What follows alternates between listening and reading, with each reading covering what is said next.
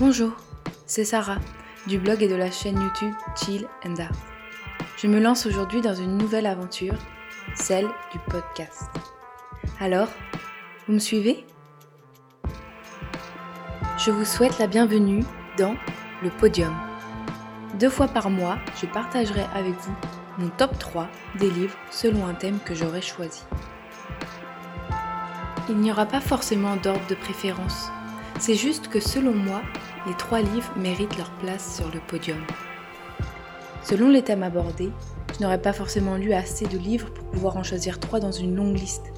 Mais si j'en parle ici, c'est qu'ils m'ont plu et qu'ils vous plairont, je l'espère.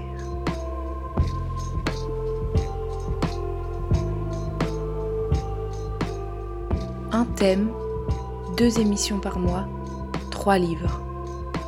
3, 2, 1. Alors, qui mérite sa place sur le podium?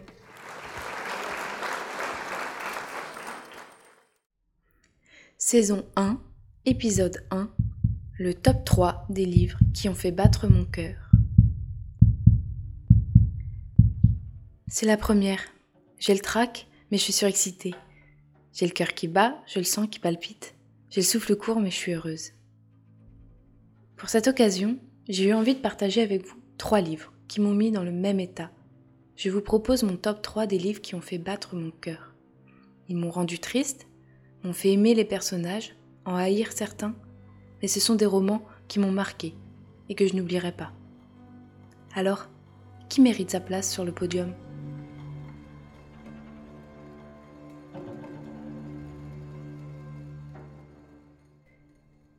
J'ai choisi pour vous aujourd'hui Profession du père du romancier Sorge Chalandon. Profession du père est paru en août 2015 chez Grasset et est disponible dans la collection Livres de poche depuis 2016. Profession du père, ça parle de quoi? Dans les années 60, Émile doit avoir 11 ans. Un jour, au collège, on lui demande de remplir la case Profession du père sur sa fiche de renseignement. Pas facile pour Émile de savoir quoi y inscrire. Son père est tellement de choses à la fois. Parachutiste, pasteur, conseiller de De Gaulle, espion même. Oui, son père est un héros, mais seulement si on l'écoute, lui.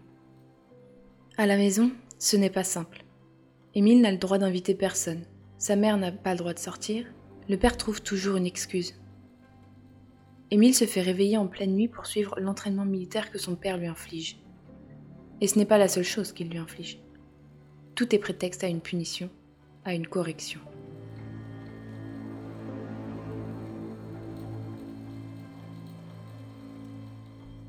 Ce roman est absolument passionnant. Je l'ai dévoré. Il est oppressant, étouffant, comme cet appartement où vit la famille. L'ouvrir, c'est entrer dans un monde de fous. Un monde où un père est prêt à tout et n'importe quoi, quitte à faire souffrir son fils en l'entraînant toujours plus loin dans ses mensonges. Un monde où une mère est si affreusement seule, soumise et réduite au silence qu'elle laisse faire. Écoutez plutôt.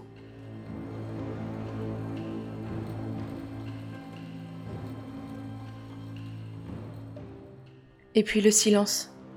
Je l'ai laissé entrer avec sa sale gueule, comme ça, pour voir ce qu'il adviendrait de nous. Un silence de poisse, de glu, un silence de gêne, de honte, de rien à se dire, un silence de bout de table, de fin du jour, un silence d'après-nuit, un silence de regard baissé.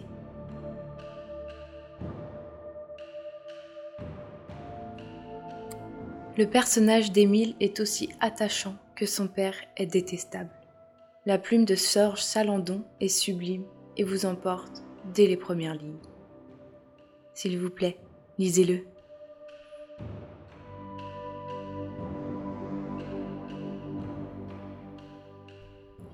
Le deuxième roman dont j'ai envie de vous parler est Moi Tituba sorcière de Marie Condé. Ce roman est paru en 1986 avec le titre Moi Tituba sorcière noire de Salem, avant d'être réédité en 1988 chez Folio sous son nom actuel Moi Tituba sorcière. Alors, Moi Tituba sorcière, ça parle de quoi?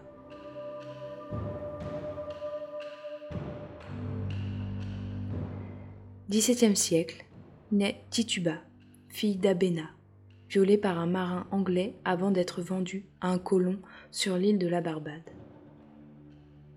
Tituba découvrira rapidement la violence du monde qui l'entoure et l'asservissement de son peuple. Fille d'esclave, elle deviendra orpheline et trouvera un refuge chez Maonyaya, guérisseuse.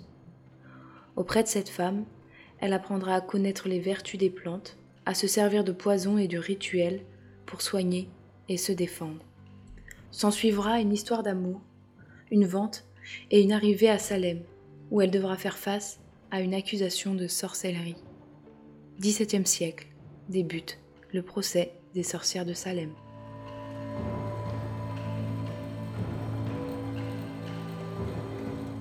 J'ai senti dès les premières lignes que j'allais aimer Tituba. L'écriture de Marie Scondé est sublime. Elle vous emporte à la Barbade et vous fait aimer Tituba. On aime, on souffre, on lutte avec elle. Si le roman date de 1986, je l'ai trouvé très moderne dans son écriture. Il s'agit ici d'une histoire dans l'histoire. On y découvre comment des femmes ont été traitées à cette époque. Car non, il ne s'agissait pas seulement d'un procès pour sorcellerie mais bel et bien d'un procès de femmes qui n'ont eu le tort que d'être des femmes. Des femmes seules, des femmes indépendantes, des femmes intelligentes, des femmes faisant de l'ombre aux hommes. Écoutez ça.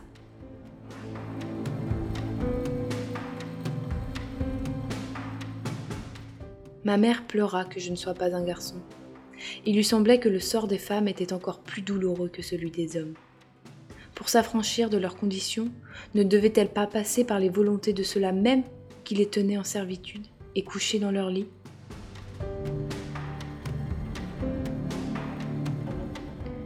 Mais dans la noirceur de cette histoire, on y découvre l'amour. L'amour des femmes envers les femmes, la sororité et l'amour de la nature. Alors oui, Marie Scondé signe ici un roman sublime, un texte fort qui dénonce la servitude et le puritanisme de l'homme blanc à l'époque du procès des sorcières de Salem. Un écrit féministe à lire d'urgence. C'est pour moi une lecture marquante. Je porterai toujours l'histoire de Tituba avec moi.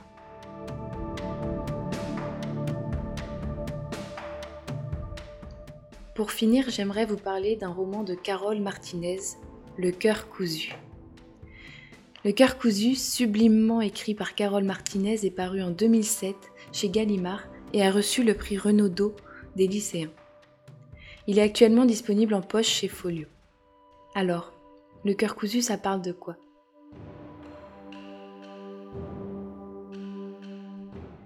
Le sud de l'Espagne, des femmes, une boîte mystérieuse, un don. Frasquita, douée de ses mains, sublime tout ce qu'elle touche. Son don pour la couture lui vaut rapidement une réputation de sorcière, de magicienne. Puis, un combat de coq perdu par son mari et sa vie bascule.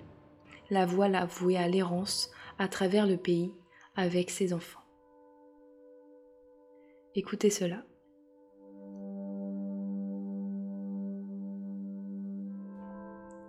Et ses mains, vous ai-je jamais parlé de ses mains?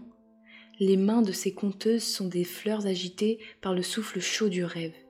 Elles se balancent en haut de leurs longues tiges souples, fanent, se dressent, refleurissent dans le sable à la première averse, à la première larme, et projettent leurs ombres géantes dans des ciels plus sombres encore, si bien qu'ils paraissent s'éclairer, éventrés par ces mains, par ces fleurs, par ces mots.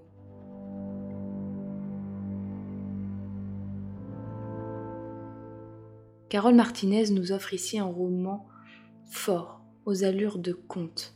Elle dépeint des générations de femmes fortes, dignes et uniques dans un monde d'hommes qui n'ont pas le bon rôle. Cette fable nous transporte, nous fait voyager autant que Frasquita avance, marche encore et encore.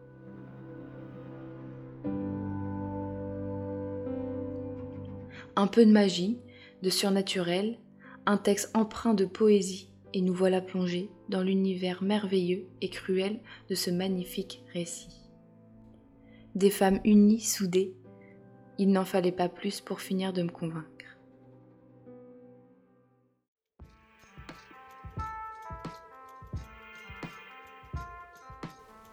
Merci à vous d'avoir écouté le podium. J'espère que cette émission vous a plu. C'est tout nouveau pour moi Si c'est le cas, n'hésitez pas à vous abonner au podium sur vos plateformes de podcast ou de streaming. Rendez-vous sur Instagram, sur mon compte Chill Insta ou sur YouTube. J'aimerais remercier J pour la musique et l'ambiance sonore.